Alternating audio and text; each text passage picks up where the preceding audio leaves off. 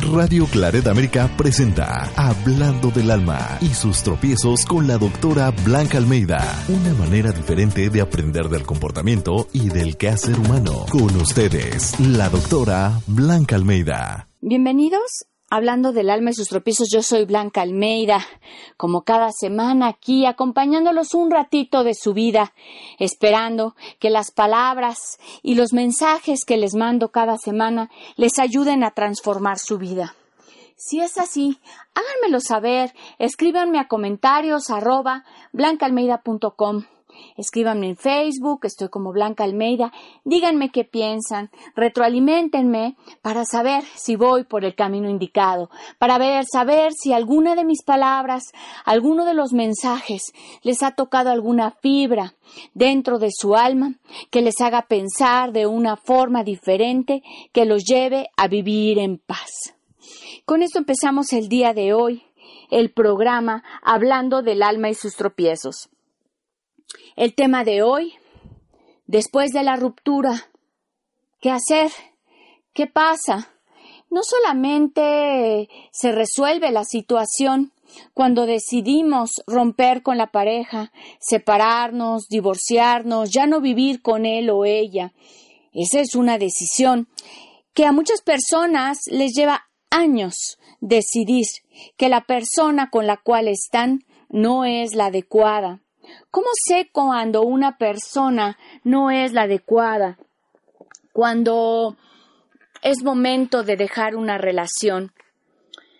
Aunque yo estoy siempre en favor de las relaciones, que se trabajen hasta lo último para poder eh, unirnos. Muchas veces hoy en día la gente a la primera de cambio o digamos que a la primera del llanto, a la primera donde no hay una concordancia, deciden que esa pareja ya no es adecuada. Hay que hacer un análisis de nuestra pareja, de qué estamos esperando acerca de esa pareja y si somos nosotros los que ocasionamos el problema. Pero eso sería tema de otro programa. Digamos que hoy, si ustedes se encuentran en la situación donde ya hubo una ruptura, donde ya no están con la pareja, y sienten que todo se iba a solucionar una vez que se separaran, una vez que ya no durmieran o vivieran con esa persona y se dan cuenta que no es así. ¿Por qué? Porque tenemos las secuelas de aquello que nosotros vivimos. Eh, extrañamos a la persona, incluso, aunque hayamos tenido una relación espantosa donde haya habido gritos y sombrerazos, cuando nos separamos, cuando ya no vivimos con esa persona, o ya no tenemos la relación no necesariamente haber vivido, pues establecimos una rutina, aunque fueran los pleitos, estamos acostumbrados a esa interacción ya haya sido positiva, negativa o intermedia. Y esto nos viene como una sorpresa, saber que podemos extrañar a esa persona a pesar de que hemos decidido no estar con ella. Y eso puede confundir y decir, bueno, tal vez tomé una decisión equivocada, porque si estuviera cierto que esta persona no me convenía, pues ¿por qué lo voy a extrañar? De todas maneras extrañamos aunque haya sido negativo y esto es muy importante que lo sepan por la rutina que nosotros establecimos, por el tiempo que invertimos y estamos acostumbrados a estar con esa pareja. Tenemos estas secuelas después donde cuántas personas me escriben y me dicen, oye, yo pensé que mi pareja era él o la amargada y resulta que yo también estoy igual de amargada porque aunque ya no estoy con él, me sigo quejando, claro, porque nos acostumbramos a la queja, a estar en un constante estado de negatividad, que no porque la persona ya no se encuentre con nosotros, esa negatividad se la lleva. Si hay una mejora, igual y podemos vivir en paz, pero vemos que nos quedamos con estos restos de malas actitudes, de malos hábitos que son los que hoy tenemos que trabajar para poder curarnos. Eh, un clavo ciertamente no saca otro clavo. Yo siempre recomiendo que después de una ruptura nos demos tiempo para sanar. Eh, lo que mucha gente dice que es cerrar círculos. ¿Qué significa cerrar círculos o cerrar eh, lo vivido? Es repararnos es como cuando mm, nos rompemos un brazo, nos enyesan y después ya el brazo está bien, ya no está roto y sin embargo le quedaron estas secuelas, esta debilidad y nos mandan a hacer diferentes ejercicios para poder reforzar o regresar el músculo o el hueso a su movilidad eh, anterior, ¿no? La sana y nunca queda uno igual, ¿no? Siempre queda alguna cosa, es como si nos tuvieran en el corazón, nos hubieran hecho una rajadura y la tenemos que parchar y a veces la parchamos con la curita y la parchamos, pero siempre queda esa cicatriz. Entonces tenemos que cerrar la cicatriz antes de proceder a encontrar otra pareja, porque pudiera ser que la otra pareja esta nueva pareja va a pagar los platos rotos de lo que nosotros no hemos trabajado. ¿A qué me refiero? Un ejemplo que es eh, común, lamentablemente hoy en día las infidelidades se dan cada vez más dentro de la relación de pareja, estemos casados o no, y decidimos dejar a la pareja por estas infidelidades. Eh, la infidelidad nos ha destruido, y nos hace desconfiados. Aunque ya no estamos con la pareja que nos eh, ocasionó esta infidelidad y con el llanto y la decepción y la traición, cuando empezamos a salir con alguien más, tenemos como estas antenas alertas que nos dicen no confíes, no confíes. Y esa nueva persona puede ser alguien que ni siquiera ha pensado en sernos infiel ni quiere ser infiel y nosotros desconfiamos mucho más, queremos que nos diga dónde está, que nos asegure todo el tiempo, que nos ama, que quiere estar con nosotros y la nueva pareja no entiende por qué tenemos esta inseguridad si él o ella no los ha ocasionado, pues esto es uno de los efectos de haber estado dentro de una relación donde hubo una infidelidad y no haber trabajado la infidelidad. Trabajar la infidelidad en este caso es sanar esos sentimientos de desconfianza, de no confiar en los demás y eh, poder empezar una relación basada en la confianza, una relación basada en la desconfianza no va a funcionar. Eh, mucha gente que viene a mi consultorio me dicen, bueno, yo después de que terminé la relación donde me fueron infiel, no me he podido relacionar con nadie más porque me dicen que soy controladora, porque me dicen que soy acosador. Y yo en mi vida había sido así, si yo lo que quería era una relación sana, pero no he podido tener esta relación sana.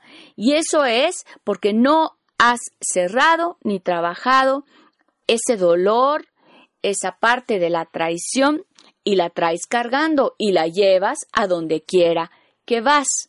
Por eso tenemos que yo siempre recomiendo ir a terapia, aunque el problema ya se fue, aunque ya no estás con esa relación de pareja, trabaja las secuelas, trabaja ese dolor, esa impotencia, ese sentirte poquita cosa. ¿Cuántos hombres y mujeres salen de una relación con la autoestima por los suelos, porque han estado en una relación donde no ha habido amor, donde han sido eh, o maltratados o ha habido tanta indiferencia que dudamos de nuestro valor como personas y ahí es cuando decimos que nuestra autoestima está baja. Si tu autoestima está baja, consideras que no eres una persona valiosa, que a nadie le vas a gustar, que no vas a poder establecer otra relación y te quedas solo personas también vienen a mi consultorio y me dicen, bueno, de haber sabido que no iba a encontrar a nadie más, mejor me hubiera quedado con mi pareja, aunque esa pareja no me valorara. Y si no has encontrado otra pareja es, ¿por qué? Porque no has eh, levantado tu autoestima para sentirte otra vez valioso o valiosa y poder enfrentarte otra vez al mundo con tu seguridad, con tus encantos, con tus cualidades, porque el día de hoy en realidad no ves esas cualidades. Y al no ver las cualidades, pues los demás tampoco las van a ver. Se dice que todo empieza en ti y termina en ti. Eh, ¿A qué me refiero? Si yo me siento bien conmigo, eso lo reflejo tanto en mi manera de andar, en mi manera de comportarme, en mi manera de vestirme. Y eso hace que las otras personas pues se fijen en mí. Si yo ando con una autoestima baja, donde ando agachada, caminando y viendo nada más hacia el piso, sintiéndome poca cosa, pues mi actitud, mi vestimenta, mm, mi alegría, pues no va a estar, va a ser nula y eso pues no resulta atractivo para la otra persona. Uno diría, bueno, pero ¿por qué no? Pues no sé, esto a ti te gustaría alguien que nada más anduviera cabizbajo, que nada más hay que estarlo animando o animando para estar. Cuando quieres salir con alguien, pues quieres alguien que esté adecuado emocionalmente, bien emocionalmente, para poder empezar una relación. Por eso yo digo, un clavo no saca otro clavo, no es eh, cuestión de que te enganches a otra persona para entonces poderte sentir bien. Trabaja sobre ti, aprende a estar contigo mismo, a disfrutarte, a sanar, para poder seguir adelante, para poder después, si tú así lo decides, tener otra pareja donde esta pareja sí sea algo que funcione, algo que te haga sentir bien, tanto tú a él como él a ella, y entonces podamos estar bien. Eh, vamos a una pausa y ahorita regresamos aquí en hablando del alma y sus tropiezos y estamos hablando de después de la ruptura que sigue. Hablando del alma y sus tropiezos, con la doctora Blanca Almeida, una manera diferente de aprender del comportamiento y del quehacer humano.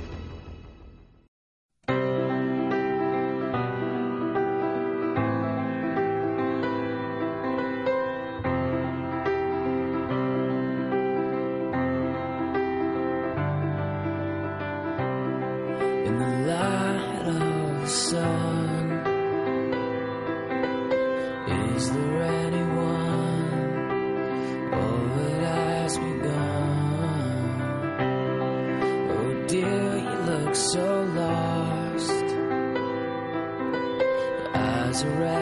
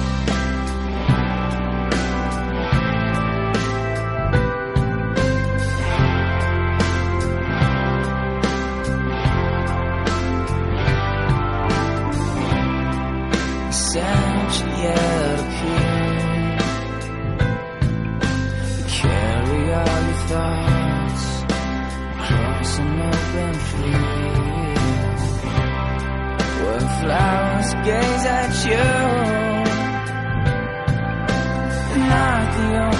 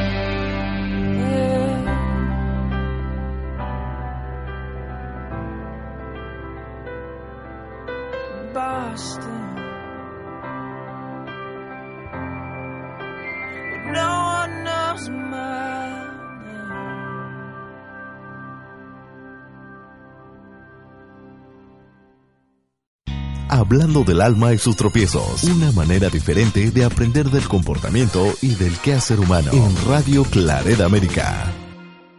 Qué linda canción siempre nos pone a mí a soñar, a reflexionar y ayudarnos a estar en paz. Y platicando un poco en la primera parte del programa acerca de mm, qué pasa después de la ruptura de las relaciones de pareja, qué sigue.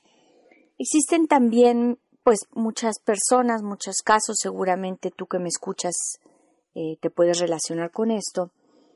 Cuando tenemos hijos, esa ruptura pues no es definitiva, se rompe la relación de pareja, pero mantenemos aún la relación como padres de los hijos, pues de ese matrimonio o de esa relación, y entonces para poder avanzar tenemos que hacer paz y llegar a acuerdos con respecto a la relación que se va a mantener como padres, cuándo se van a ver a los hijos, quién va a poner qué, cuál es la pensión alimenticia. Tenemos que tener las cosas en orden para no seguir amargándonos o peleándonos cuando ya no queremos estar con esa relación.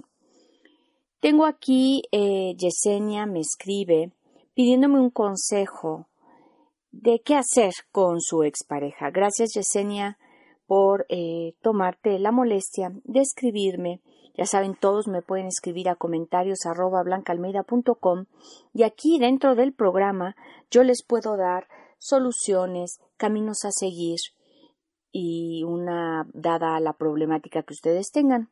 Voy a leer eh, lo que Yesenia me escribió.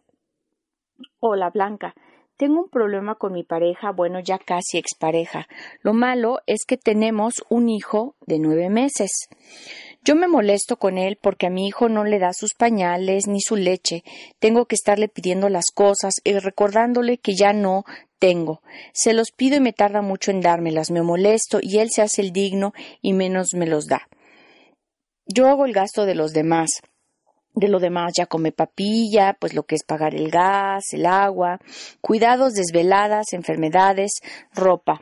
Yo tengo un negocio propio, pero no está muy bien económicamente. Soy contador público titulada, pero tengo algunos inconvenientes para que me den un empleo porque los horarios de la guardería y el empleo, no embonan. Y a él le digo ayúdame a llevarlo, recogerlo, me dice que no puede. Yo cuando me molesto me encierro y no me da el diálogo. Me cuesta mucho trabajo entablar un diálogo cuando estoy molesta. Y ahí y así se ha ido la relación, largos espacios de silencio y ausencia. Él dice que yo soy intelectualmente inmadura y que nunca hemos estado bien en lapsos grandes.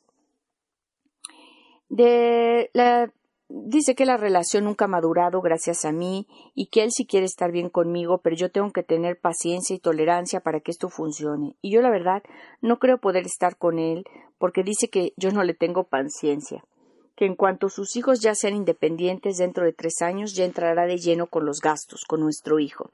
Él es divorciado y tiene otros dos hijos, uno de 21 y otro de 19. Y prácticamente le abarca los gastos de sus hijos porque su ex no entra para los gastos de sus hijos. Yo tengo otro hijo de 16 años y el bebé de nueve meses. Ya no sé si yo soy la del problema o qué sucede. Gracias Yesenia por compartir con nosotros el día de hoy. Y ella está hablando de lo que entiendo es que ya es tu expareja, que ya están en términos. Y aquí siempre recomiendo, eh, para poder, eh, poder poner las cosas en claro, a veces hay parejas eh, o exparejas que se pueden poner de acuerdo sin tener que intervenir en lo legal de lo que viene siendo pues la pensión alimenticia para los hijos. Pero en el caso de Yesenia, yo lo que te recomiendo es buscar un abogado y que metas eh, el escrito de la pensión alimenticia para que ya no tengas que estarte peleando con tu expareja que si te da o no lo que corresponde al pequeñito de nueve meses que tienen. A veces, cuando nos da miedo ir hacia lo legal, al menos aquí en la Ciudad de México, Hay asesoría legal en un teléfono que se llama Locatel, es 56 58 11 11, donde nos pueden orientar hacia cómo podemos eh, establecer esto para tener una pensión alimenticia. A veces las mujeres tememos o pensamos que es un procedimiento muy largo y preferimos estar pidiendo y haciendo corajes, que es exactamente lo que Yesenia está haciendo. Entonces, a pesar de que ya no está con él, sigue con él porque estos pleitos eh, son interminables porque no se ponen de acuerdo en qué le corresponde a quién. Y a él eh, le corresponde lo que es la pensión alimenticia, las visitas cada 15 días al bebé. Y con eso, Yesenia, si tú ya tienes el dinero para poder pagar los pañales, para poder pagar lo extra, pues también podrías pagar después una extensión de guardería o algo que a ti te permita también salir a trabajar y poder ser independiente. El que él vaya y recoja al bebé creo que no le corresponde por ley, eso le corresponde a la mamá, lamentablemente, pero el poder tener un excedente de dinero te permite que alguien más pueda ayudarte con ese pequeñito para que tú puedas salir a trabajar, seguir desarrollándote profesionalmente y cubrir los gastos también del otro niño que tú tienes de 16 años. A veces como mujeres eh, nos enganchamos y pensamos que tenemos que estar hablando y comunicando para que las cosas se hagan y que es la única forma y se nos olvida que existe también esta vía legal donde un abogado nos resuelve la situación y ya podemos continuar con nuestra vida, con otra relación de pareja. Em, aquí en el caso de Yesenia también es, es, ella es segunda pareja, según entiendo, los dos son segunda pareja y habría que preguntarles en algún momento si pudieron ellos trabajar las relaciones de pareja, cerrar sus círculos. En este caso, para Yesenia, cerrar el círculo sería establecer la pensión alimenticia, que ella pueda seguir con su vida y organizar a sus dos pequeños con los cuales ella se quedó, porque parece pues que él no no, no va a haber por ellos más allá de la cuestión económica, lo cual no se puede forzar lamentablemente a las personas a querer estar con sus hijos. Al final, eh, las mamás tenemos este amor incondicional donde es muy difícil que abandonemos a los hijos. ¿Por qué? Porque los, eh, el hijo se gesta dentro de nosotros y al nacer simplemente por venir de nosotros ya con eso los amamos. Esa es una de las cualidades de las mamás. Entonces hay que resolver esto después de la ruptura, todas estas logísticas, hay personas que se quedan también, eh, que nunca se divorcian y se quedan nada más en cuestión de ser separados y no terminan la parte legal donde hay que dividir las propiedades o qué le corresponde a quién y entonces siempre vamos a tener esos lazos que no nos permiten poder cerrar el círculo. Otra forma de cerrar el círculo es cerrar todos aquellos asuntos pendientes que se quedaron con la expareja. Mm, a veces eh, tenemos de pues quién se queda con el auto, quién se va a quedar con la propiedad, quién paga la hipoteca, desde quiénes pagaban los seguros, todo eso que nos unía, que uno diría, bueno, pues son cosas materiales, sí, pero esas cosas materiales pueden hacer que entonces tú no puedas avanzar en tu camino porque pues sigues ligado a él o ella de esa forma. Entonces, si vas a separarte, haz una separación total si tienes hijos, pues que sea una separación como pareja y que se queden como un equipo de padres, donde lo ideal sería que los dos vieran por esos niños que estuvieron eh, dentro de su relación de pareja. Mm, no hay que hacer corajes como Yesenia, donde ella hace corajes y mejor irte a la vía legal, Yesenia, para que entonces tú puedas vivir en paz. ¿Qué otros aspectos pueden quedar eh, pendientes dentro? Eh, me preguntaban aquí fuera del aire, ¿cómo, ¿cómo yo puedo fortalecer mi autoestima? Mira, primero lo que yo recomiendo es que tú pienses y te, y te sientes y analices. Y esto sí yo siempre recomiendo que lo escriban porque luego la gente dice, sí, lo voy a hacer y luego nunca nos tomamos el tiempo para sentarlos y analizarlo. Es decir, en algún momento donde tú pensaste que eras una persona valiosa, ¿qué pensaste acerca de ti? y lo anotas. Pudo haber sido cuando estabas más joven, antes de que tuvieras esta relación de pareja, o al principio de la relación de pareja, cuando no se deterioraba, seguramente tu autoestima, que es el valor que tienes acerca de ti, lo que piensas acerca de ti mismo, ¿qué era? ¿Cuáles eran tus cualidades? ¿Qué cosas si veías? ¿De qué te enorgullecías? de tu forma de ser, tu forma de pensar, tu forma de actuar. Y eso anótalo. Ahora, en una segunda columna, en una segunda parte, anota qué piensas acerca de ti misma o mismo en este momento. Igual que piensas de ti, si ves tus cualidades, si ves tus virtudes, o qué. Ahora, eh, vas a comparar las dos columnas. En una, seguramente vas a ver que pones muchas virtudes, muchas cualidades y muchas cosas de las que no te enorgullecías. Y en la otra, de qué piensas acerca de ti, pues seguramente tienes quejas, eh, te sientes mal, no está bien tu físico. Y ahí te das cuenta que el valor que le estás dando a tu persona, que se llama la autoestima, está bajo. Así es como nos damos cuenta. Cuando salimos de una relación de pareja salimos deteriorados. ¿Por qué? Porque seguramente hubo insultos, humillaciones, silencios, mucho desgaste emocional que nos agotan también físicamente y no nos encontramos en óptimas condiciones. Hay personas que terminan una relación de pareja donde también ya están como muy enfermos y todo el mundo los ve que algo les está pasando. Pero bueno, estos son temas que podríamos seguir platicando tal vez en otros programas. Mándenme sus comentarios a comentarios arroba blancaalmeida.com, sus historias de vida y yo con todo gusto les daré cabida dentro de este programa, les daré un consejo, una solución, unas palabras de alento.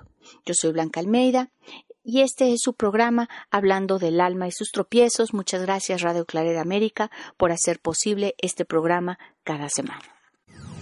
Radio Claret América presentó Hablando del alma y sus tropiezos con la doctora Blanca Almeida. Sus comentarios y sugerencias son importantes para nosotros. Contacte a la doctora Almeida en comentarios arroba blancaalmeida.com.